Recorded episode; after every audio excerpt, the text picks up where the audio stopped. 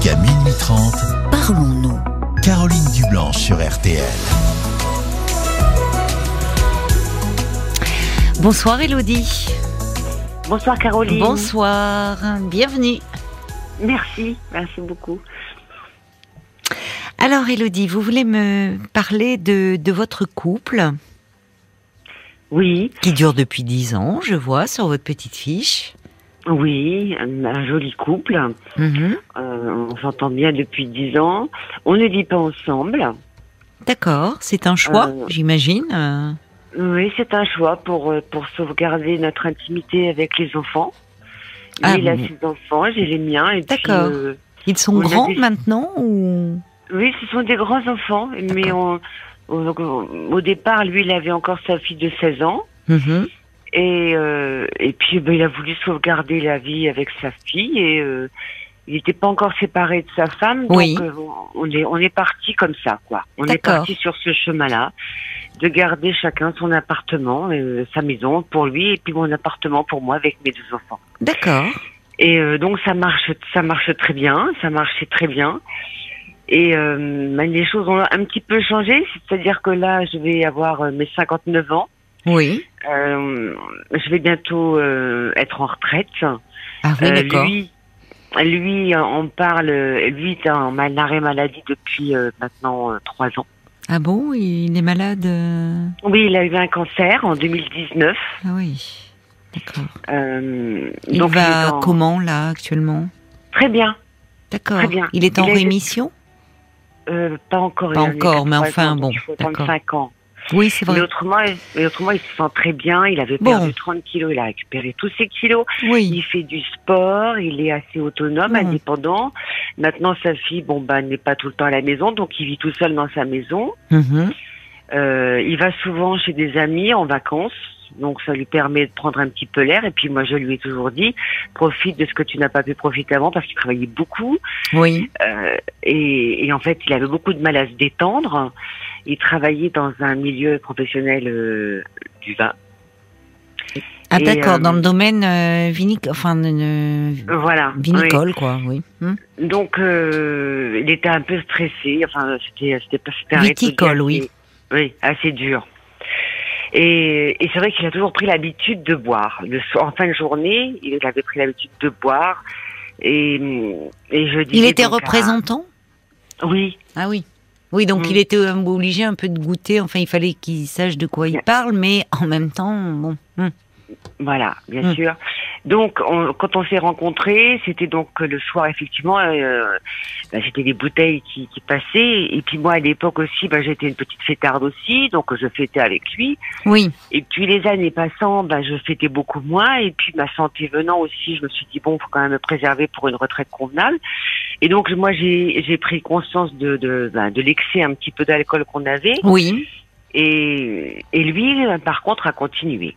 Donc, on est parti un peu sur des lignes divergentes l'un Mm. et l'autre parce que moi, je tends, j'ai tendance à penser à ma santé et aux petits enfants que je pourrais avoir et de profiter un petit peu de la Oui. vie. euh. oui.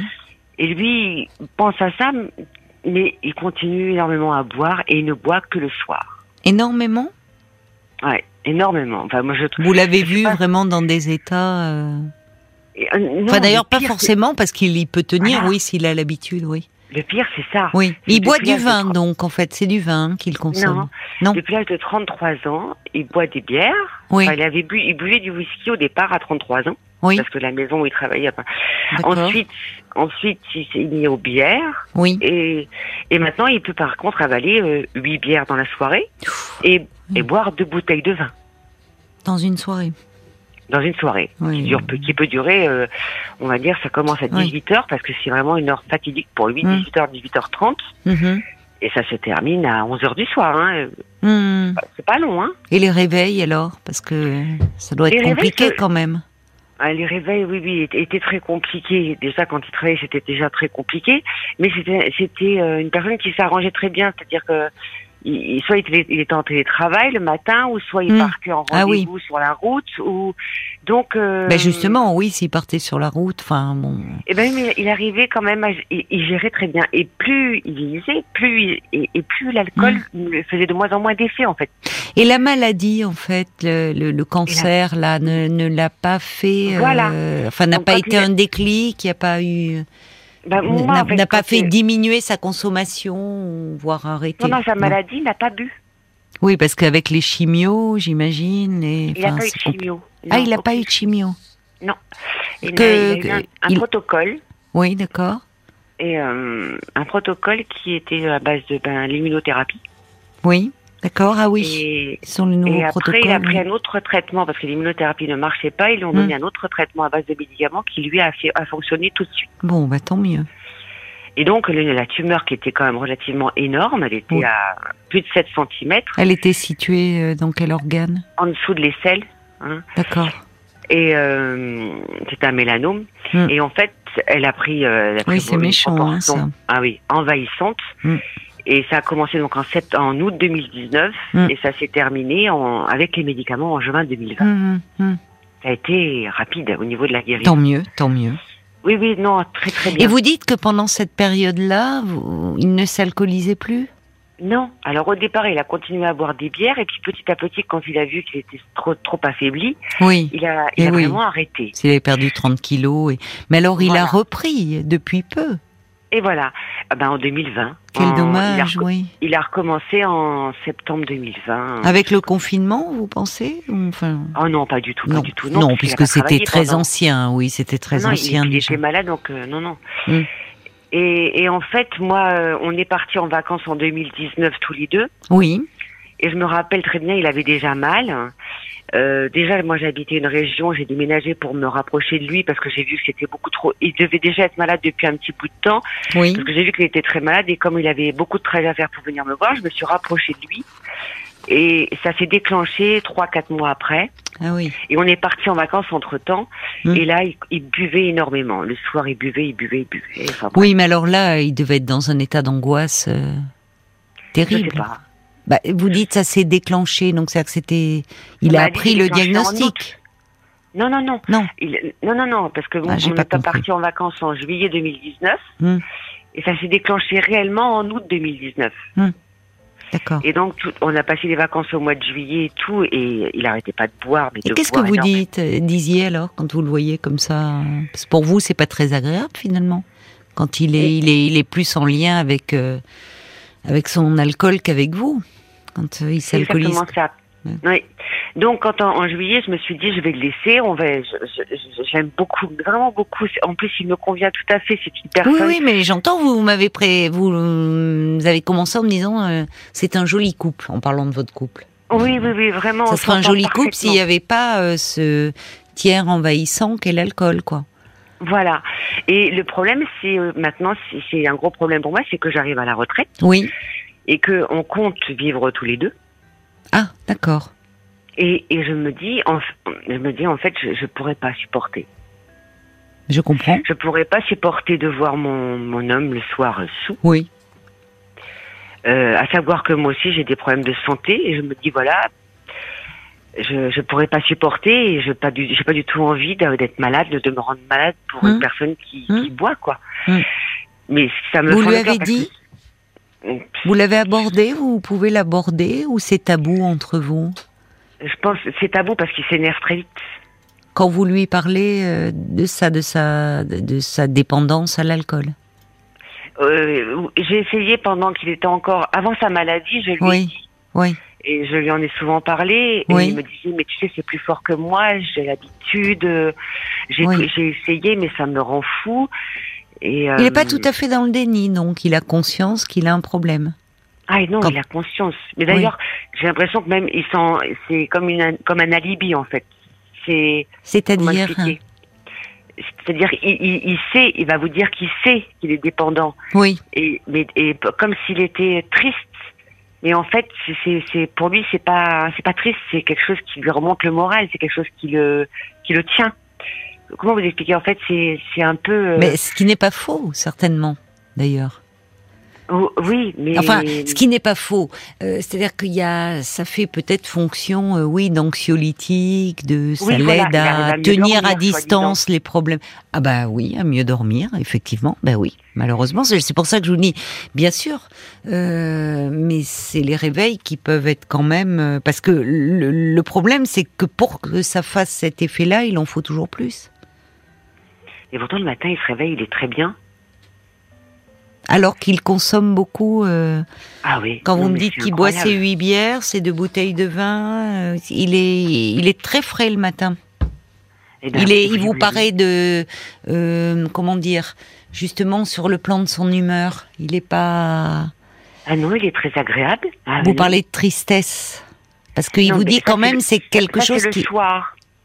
C'est le soir quand il boit beaucoup, il va commencer à dire euh, euh, des choses euh, incongrues, à dire on m'aime pas ou euh, je, tu m'aimes plus. Oui, ou enfin quand il est sous l'effet de l'alcool aussi. Oui. Mais des- entre nous, entre Oui. nous, c'est- c'est chiant quoi. Voilà, Bah, bah, bah, c'est- euh, oui, oui, bien c'est sûr. lourd. C'est très pénible pour vous parce qu'en fait vous êtes toute seule dans ces cas-là. Lui, il est dans son monologue et vous êtes seule.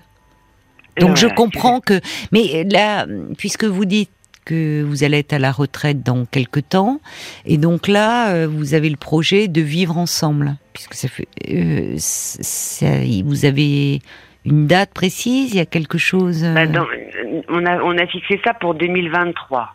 Donc bah, ça euh, vous laisse du temps, c'est bien, mais vous pouvez poser vos conditions, même. euh, c'est important. il faut faire une rupture conventionnelle, il faut que non, tu non, partes, je on parle vos conditions pour euh, la vie commune. Ah oui, mais là, non, mais le, le, le problème, c'est que je sais qu'il arrêtera jamais. Ah bah alors si vous partez de ce principe-là, qu'est-ce que vous envisagez mais, je- mais je- en fait, je sais pas comment lui dire, comment lui dire, parce que lui dire que ça, ça, nous mènera à une rupture s'il continue. Eh ben Parce oui, vous pouvez le J'ai dire beau comme ça. l'aimer beaucoup, mais Oui. je, je me vois pas Vous me ne- mais-. Mais c'est- vous avez raison. Enfin, vous, vous, vous, vous me dites ça presque comme si euh, vous, vous l'autorisiez pas à le dire. Ah oui, j'ai l'impression d'être une mère qui interdit à son enfant de Mm. faire euh, ça. Et, et j'ai pas envie de jouer le rôle d'une mère. Et vous avez, euh, et, et- et c'est très bien que vous ne souhaitiez pas jouer ce rôle-là, parce que c'est très pertinent ce que vous dites. Souvent, de- justement, dans les dans les couples, quand il y en a un qui s'alcoolise, euh, l'autre peut jouer ce rôle terrible de celui qui interdit. Et ce qui interdit en devient encore plus désirable. Et pour celui qui est dans cette position-là, c'est insupportable. Donc vous avez raison de ne pas vouloir entrer dans ce jeu-là. Ce n'est pas à vous de le faire. Mais, mais ça, en revanche, quand vous dites que vous l'aimez, oui, vous pouvez lui dire, vous l'aimez, mais pas, euh, vous n'aimez pas euh, l'alcool et ce qu'il est quand il consomme de l'alcool. Oui, mais je je sais pas comment lui dire sans le vexer parce qu'il est très euh, euh, parce qu'il est dans le déni en fait. Oui, un semi-déni. Mhm. Je me rappelle, on est parti en vacances dans le Luberon et euh, on était tout seul. Bien sûr, à chaque fois, il choisit des endroits assez isolés. Et, euh, et euh, tous les soirs, c'était euh, trois bouteilles, voire quatre bouteilles de rosé qui passaient avec les bières. Et euh, un soir, je me suis assise, je l'ai regardé, j'avais fait à manger parce qu'en plus vous faites à manger. Et puis, bah là, il mange pas parce qu'il Bah n'a oui. pas faim. Et pour l'instant, tout ce qui l'intéresse, c'est de boire. Oui. Et je lui dis, bah écoute, assieds-toi, on va manger. Et il me dit, mais on n'a pas pris l'apéro. Je dis, si, on a déjà pris l'apéro depuis plus d'une heure. Hmm. Et euh, il m'a regardé en disant, mais euh, mais pourquoi tu me fais ça? Je dis, parce que il me dit, c'est les vacances, détends-toi. Mais je dis, je suis détendue, mais je dis, là, on peut peut-être passer à manger. Et, euh, et je l'ai regardé et il me dit, mais pourquoi tu me regardes comme ça? Je lui dis, mais parce que tu vas arrêter quand la boisson? Oui, oui. tu peux boire un verre, deux verres, trois verres, Oui. on est en vacances, je comprends. Mais j'ai dit, mais les bouteilles, c'est pas obligatoirement de les vider. Oui. Et, euh, et ça s'est terminé, ben là, voilà, il est parti se coucher, euh, fâché. Et, et j'ai essayé de lire. Moi, je me suis mise à lire. Il est venu m'embêter en disant, euh, on passe pas des vacances pour que tu lises. Ben, je lui dis, qu'est-ce que tu veux qu'on fasse? On est isolé. Hmm. J'ai pas de voiture, j'ai pas de permis, je suis dépendante et je te regarde boire et ça m'intéresse pas. Et je, Hmm. On regardait la télévision Il me dit non, ne regarde pas la télévision, je suis là, je... mais je dis oui, mais tu bois, j'ai rien d'intéressant à te dire et et t'as rien d'intéressant à me raconter. Et, euh, et, et ça, ça revient et je me dis voilà, c'est, je me dis bon, je vais encore essayer de lui dire, mais ça me fait, ça me fait, ça me fait, un- ça me vraiment, ça me fait du chagrin parce qu'on s'éloigne. Et là, par exemple, il était parti oui. pendant trois semaines et il me dit je viens te voir. Et comme je travaille moi, lui il travaille plus, mais moi je travaille et j'ai pas du tout envie de par- partager une soirée alcoolisée quoi. Mm. Mm. Et ça me fait mal au cœur parce qu'en fait il est, c'est un homme vraiment très gentil. Mais oui, je n'en doute pas. Il a plein de qualités. Je n'en doute pas. euh, Enfin, il a Mm. bien sûr. Par ailleurs, euh, euh, vous ne seriez pas resté dix ans. Enfin, j'entends bien que vous ne. La relation, elle n'est pas destructrice pour vous. Il a beaucoup de qualités. Vous vous sentez aimé, mais euh, Oui, le problème, c'est oui. que euh, il y a il y a l'alcool et, et ça peut tenir tant que vous ne viviez pas ensemble. Mais je comprends votre appréhension à cette perspective, parce que ce que vous décrivez là pendant les vacances en vivant ensemble, vous risquez de vous retrouver dans ce quotidien-là, finalement. C'est c'est ce que je me dis. Donc c'est là où euh, euh, vous, il faut aussi que vous pensiez à vous dans cette histoire. Et que vous, vous avez raison de dire, vous ne voulez pas vous rendre malade, vous, vous déprimer. euh, ah, c'est très dur de voir, euh, enfin, de devoir vivre aux côtés de quelqu'un qui s'abîme à ce point-là dans l'alcool, qui au fond se détruit et physiquement et psychiquement. Ah oui, oui, mais c'est Et de plus, regarder comme ça sans supportant. La scène que vous décrivez pendant les vacances, c'est juste, euh, c'est c'est- c'est très douloureux. Et finalement, et en plus, euh, là, on voit bien le déni quand il vous dit détends-toi, c'est les vacances. Mais vous lui faites la réponse entre boire quelques verres et boire trois bouteilles. Bah, Il y a une grande différence. Et puis finalement, quand il a bu ces trois bouteilles ou davantage, bah, vous êtes toute seule. Et il vous reproche de prendre un livre, mais finalement, lui, il est devant, euh, devant avec ses bouteilles, et vous êtes seul. Il faut- Mais C'est parce qu'en fait, quand il boit, mais il devient, euh, parce que je vous disais, un peu chiant, quoi. Ouais. Ah ben oui, mais je, je vois très bien, bien sûr. C'est ben c'est plus le même homme, c'est ça le problème. Et et c'est là où vous, il est possible. Je, j'admire votre délicatesse vis-à-vis de lui quand vous dites euh, parce que vous l'aimez, vous ne voulez pas le, le blesser. Euh, mais si vous voulez, sous, sous l'empire de l'alcool, il, devient un autre. Et, et vous pouvez lui dire avec euh, la, la délicatesse qui est la vôtre, le tact qui est le vôtre, dire, et c'est le moment en plus là. Parce que ça vous laisse du temps, 2023, hein, la perspective de la retraite et donc de, de vivre ensemble.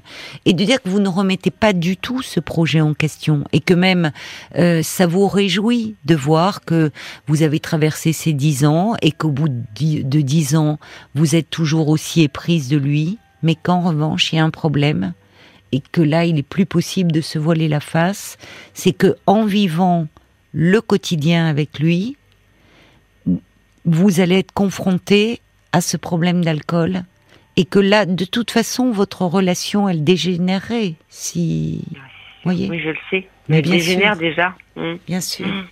Donc, alors c'est pas, il faut pas que ça tourne à un chantage, genre euh, euh, non, euh, tu Ah arrêtes de boire, c'est pas possible. Mais mais vous avez le droit de poser vos limites. Lui, il n'est pas capable de s'en mettre sur ce plan-là. Mais vos limites, elles sont celles-là. Mais il faut déjà que vous vous persuadiez vous-même que c- elles sont légitimes, Elodie. Que euh, certes, vous aimez cet homme, ça s'entend, hein, il n'y a rien à dire là-dessus. Mais aimer, ça ne veut pas dire tout accepter. C'est triste hein, quand même. hein. Quand on trouve quelqu'un et puis, euh, ouais.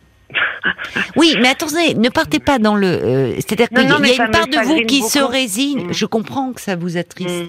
mais euh, ce qui serait euh, encore plus triste, c'est de vous lancer dans cette aventure en disant bah tant pis, on fait comme ça, et au fond votre relation, elle, elle- elle- elle- elle s'abîmera hein, dans un quotidien pareil. Parce que quand c'est une fois de temps en temps, ça va, mais si tous les soirs vous vous retrouvez face à un homme qui a bu, qui divague, euh, qui euh, finalement euh, rumine, enfin bon, il y a Oui, plus, y a plus de vie commune. Ouais, ça le Mais rend oui, ça le rend triste en fait. Mais finalement, cette tristesse, elle est là. Elle est, euh, c'est c'est ce qu'il nie. Mais il y a une forme de tristesse chez lui qu'il apaise par l'alcool, mais qui malheureusement, on sait aussi que l'alcool ne fait que renforcer hein, cela, et une déprime, euh, voire une dépression sous-jacente. Oui. Ça l'entretient en fait. hein. Mhm. Donc peut-être pourriez-vous lui proposer, dire, euh, en, en étant, je, je pense qu'il faut que vous soyez très ferme euh, sur le fait, il vous aime aussi cet homme. Euh. Il faut que vous soyez très ferme sur le fait que pour vous, euh, vous n'envisagez pas la vie commune euh, alors qu'il se trouve dans une telle dépendance parce que vous savez que euh, euh, ça mènera votre couple à la rupture. Et justement parce que vous tenez à lui et vous tenez à votre couple, euh, vous, vous lui proposez, vous lui demandez de faire quelque chose, quitte, quitte à l'accompagner dans sa démarche Mhm, mhm. en lui disant écoute, on peut prendre euh, rendez-vous ensemble dans un service d'addictologie. Il aura peut-être besoin que, vous voyez, au départ, euh, euh, vous preniez ce rendez-vous.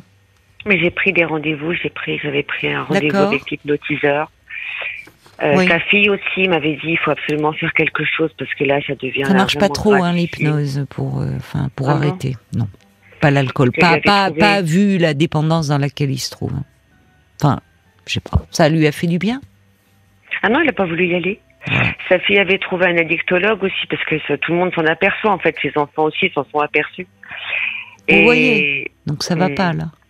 Parce qu'on pensait que c'était le travail et puis en fait après la maladie on Oui. s'est dit bah après la maladie ça sera fini. Le travail a pu être un déclencheur. Vous me dites qu'il travaille dans le domaine du vin, donc euh, effectivement après il y a les repas, il était représentant, il y a ça a pu être le, le bon voilà, il a commencé comme ça. Et Mm. puis après malheureusement après la maladie il aurait dû arrêter puisque c'était Oui. fini. oui, mais oui, mais justement comment il était quand il avait arrêté? Comment vous il était? très agressif. Ah, vous voyez. Mais est-ce que c'est pas la maladie Non. qui le rendait agressif Pas seul. aussi, Alors oui, oui. euh, euh, Il y a euh, bien sûr quand on est malade et on peut justement euh, en vouloir à la terre entière. enfin, c'est c'est il faut accepter le diagnostic, les traitements lourds. Mais il y avait aussi peut-être conjugué à cela euh, l'absence d'alcool qui était lourde. Mhm. Il aurait pu profiter, mais bon, il, son énergie, il la mettait à se soigner, mais il aurait pu peut-être profiter d'être dans le milieu hospitalier pour demander à ce moment-là à voir un addictologue. Moi, j'en ai parlé. Un jour, j'ai appelé quand même le professeur qui le suivait Oui, et je lui ai dit, écoutez, faites quelque chose parce que ses enfants m'en avaient parlé, ses filles. Et donc, j'ai appelé le, la professeure et je lui ai expliqué, je lui ai dit, écoutez, au moins, mettez, comme nous, on peut pas le mettre en garde parce qu'il ne nous écoute jamais, essayez de lui dire quand même qu'il va falloir arrêter l'alcool. oui. Qu'est-ce qu'il vous a dit, ce professeur? Il m'a dit oui, euh, parce que comme c'est un, ce sont des médecins et on n'a pas de conseils à leur donner, c'est quand même des grands pontes.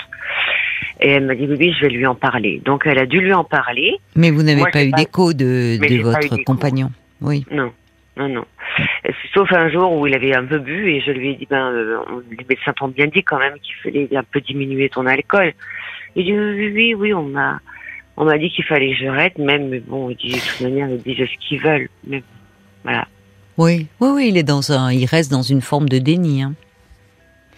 Bon, je vais vous lire des Bon. réactions euh, d'auditeurs. Euh, alors, euh, il y a, euh, hum, Jacques qui dit faites-lui comprendre gentiment mais fermement que vous pourriez peut-être euh, mettre une des conditions à la vie en commun, une consommation contrôlée ou supprimée. ne vous lancez pas dans une situation que vous savez perdue d'avance. Il y a Olivier qui dit finalement vous êtes trois dans votre couple. Euh, lui, vous et l'alcool entre vous deux. Euh, vous êtes l'alcool euh, prend la place qu'occupe une maîtresse. Mais oui, vous êtes trois. C'est exactement ça. Alors il y a l'homme au camélia qui dit est-ce à votre compagnon de faire preuve de susceptibilité quand vous êtes en train vous d'être prise en otage de sa consommation? Ah oui, une jolie phrase. Oui, oui. Bon, bah écoutez, je vais essayer de Et peut-être que vous pouvez demander aussi l'appui, puisque vous me dites que ces enfants euh, se sont aperçus Ah oui, de la dépendance de leur père.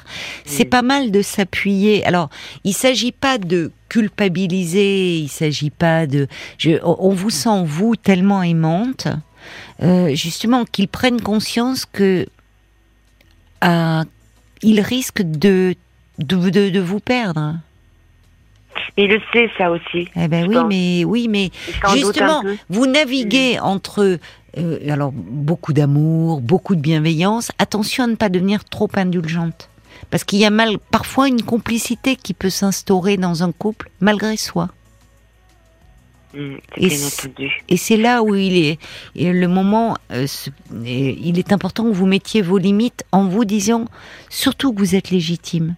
Peut-être d'ailleurs. euh, Quelqu'un en parlait, euh, je retrouve plus son message, mais on parlait euh, tout à l'heure avec Virginie de- des alcooliques Oui. anonymes. Entendu. Ils font Oui. des, ils, euh, ils font des groupes de parole. Enfin, ils euh, soutiennent aussi les, la famille. Ça peut être le conjoint, ça peut être des enfants d'un proche qui est dépendant de l'alcool. Ça pourrait être intéressant d'avoir un contact avec eux pour voir un petit peu justement, pour être soutenu dans l'attitude. Mhm. Oui, oui, oui.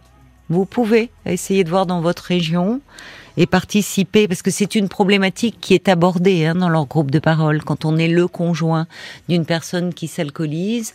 Comment finalement euh, l'amener à se faire prendre en charge sans euh, entrer dans un jeu enfin terrible de culpabilité et, et- et je suis très sensible au fait que vous ne voulez pas euh, enfin devenir celui celle qui interdit la boisson quoi enfin vous voyez celle Non, qui je va pas donner le bâton. non non non mais non vous avez raison moi. mais Mhm. pour autant, euh, vous avez, il faut que vous pensiez aussi à vous et la vie commune sous le même toit avec ce que vous décrivez euh, deviendrait vite invivable. Donc, euh, demandez de l'aide. Il y a des ouvrages aussi certainement sur ce sujet.